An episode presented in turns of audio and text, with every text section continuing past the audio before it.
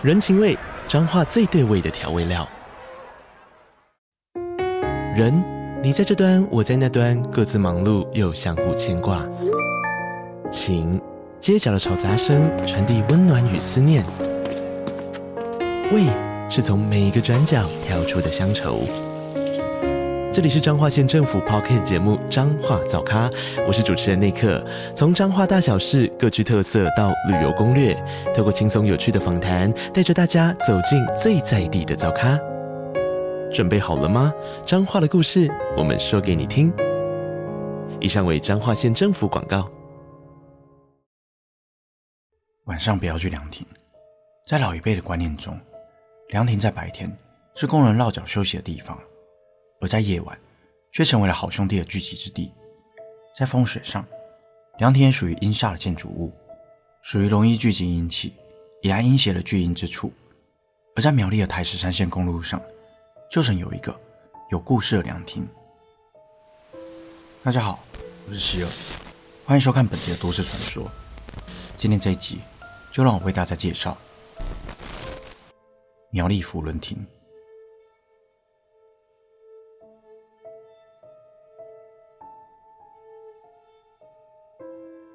台十三线又称为尖峰公路，总长将近七十公里，北起新竹香山，南至台中丰原，是贯穿苗栗的主要干道。由于苗栗多山的地形，台十三线也有不少蜿蜒的山道。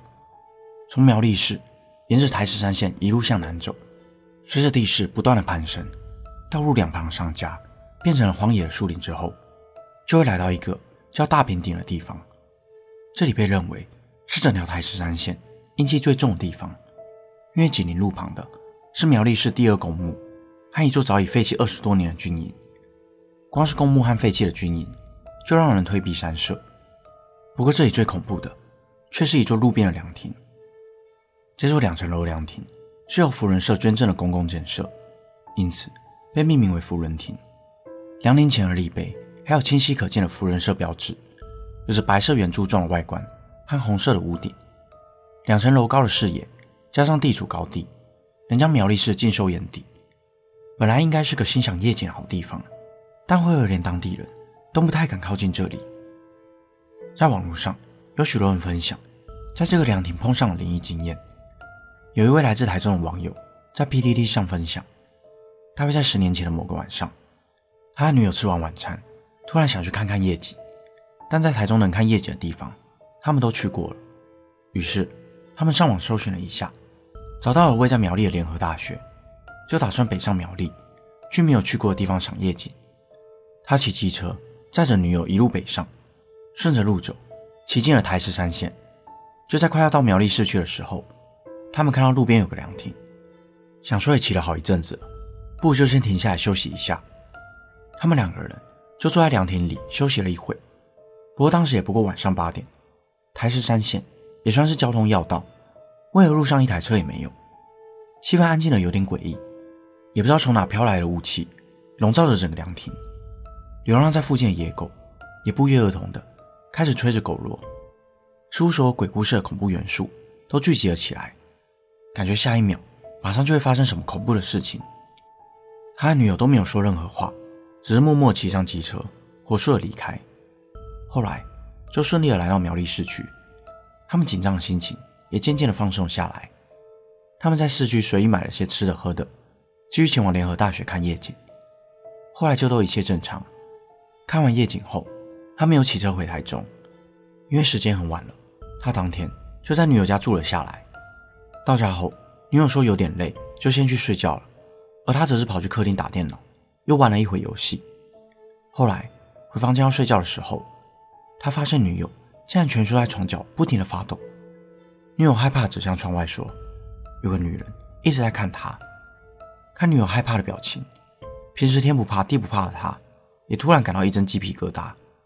于是他掏出皮夹，拿出平时随身携带的护身符给女友，女友才得以入睡。后来他看了看窗户，窗户竟然被推开了一个小缝。可是女友家在七楼，窗户根本没有人可以站的地方。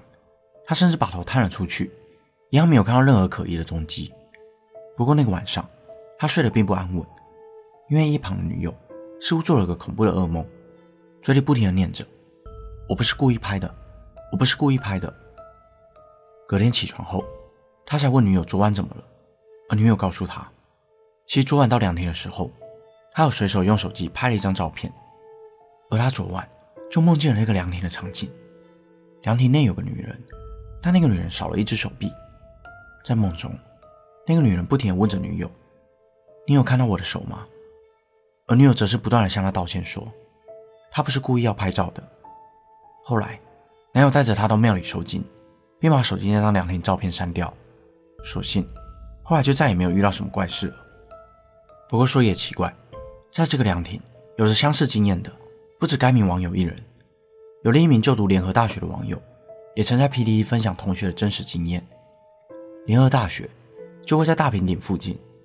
那天晚上，六名大学生共三男三女，一时兴起说要去夜游，于是他们便沿着台十三线走，打算走到军营对面那一排荒废的屋子里探险。但走到凉亭的时候，有一男一女走在很后面，但是便在原地等他们。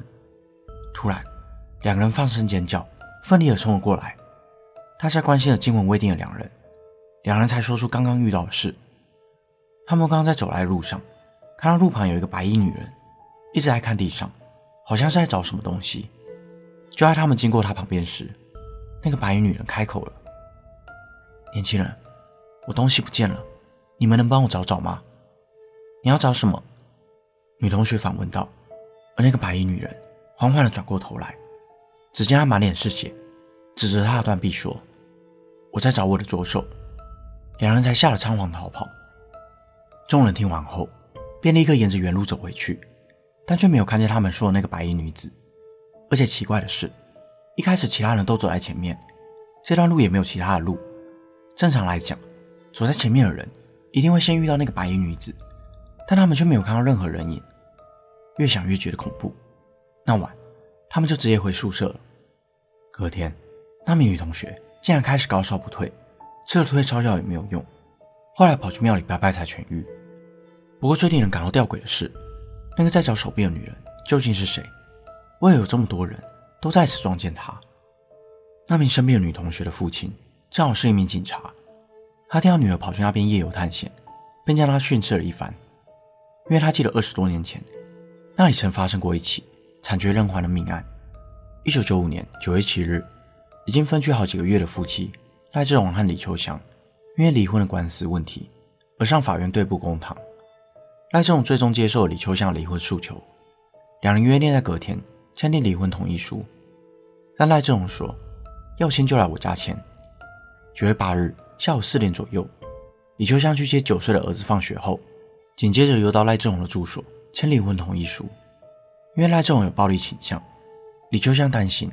赖志荣要是情绪不稳，又会对儿子动手，因此便将儿子放在巷口的杂货店，等他签完同意书就回来接他。但时间就这样过去了两个小时，妈妈一直都没有回来。于是他走到爸爸家门外一看，妈妈的摩托车还停在爸爸家。正当他要进门时，竟看见排水沟流着鲜红色的血水，吓得直接跑了回家。直到隔天早上，男孩才告诉舅舅说。妈妈去爸爸家之后，就再也没有出来了。于是，李秋家的家人们便报了警。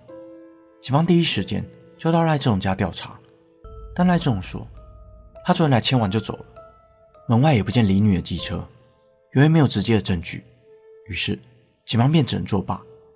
隔天，警方邀请赖志宏到警局说明，因为警方已经在一处偏远的郊外找到李秋香的机车，脚踏板有血流过的痕迹。最终，赖志荣被警方突破心房，才坦诚杀害了李秋香。当天，李秋香到赖志荣家签离婚同意书时，因为不甘离婚，赖志荣便徒手将其勒毙，随后更侵犯了李女的身体。发泄完毕后，他把李女拖去浴室，用菜刀将其分割成七块。为了不被辨认出来，他将李女的头颅放在瓦斯炉上烤，烤到焦黑，确定认不出来后。才骑着李女的机车，将遗体沿着台十三线丢弃，其中头颅和手就被丢在福伦亭旁的草丛内。赖志荣被捕后，被警方带回弃尸现场，一一的找回尸块。但随着各个部位渐渐的被找到后，剩下手的部分，赖仲始终不松口说出位置，因为他担心，若李女找回全尸，就会来找他报复。后来，在警方不停的搜索之下，找回了李女的右手臂，不过唯独左手臂至今仍未寻获。一九九六年，赖仲因杀人罪被判死刑定谳，并于同年年底伏法。而不知道是不是巧合，在案件发生过后，有许多人在夜晚经过福伦厅时，都会遇到一个在找手臂的断臂女子。就连附近的派出所也透露，曾多次接获民众报案说，在福伦厅有个女人一直在找手臂。直到二零一六年，苗栗县政府为了改善台十三线大坪岭路段的交通，将原本蜿蜒的山路截弯取直，也将新路线规划上的福伦亭拆除。在福伦亭拆除过后，就鲜少听见有人在此遇到灵异之事，而这个灵异传闻，或许也跟着福伦亭一起成为了历史。本期的内容就到这里，谢谢你看到最后。如果想看更多都市传说系列的影片，欢迎订阅我 YouTube 频道。如果想要听的，也可以到各大 Podcast 平台上关注我。我是希尔，我们下次见。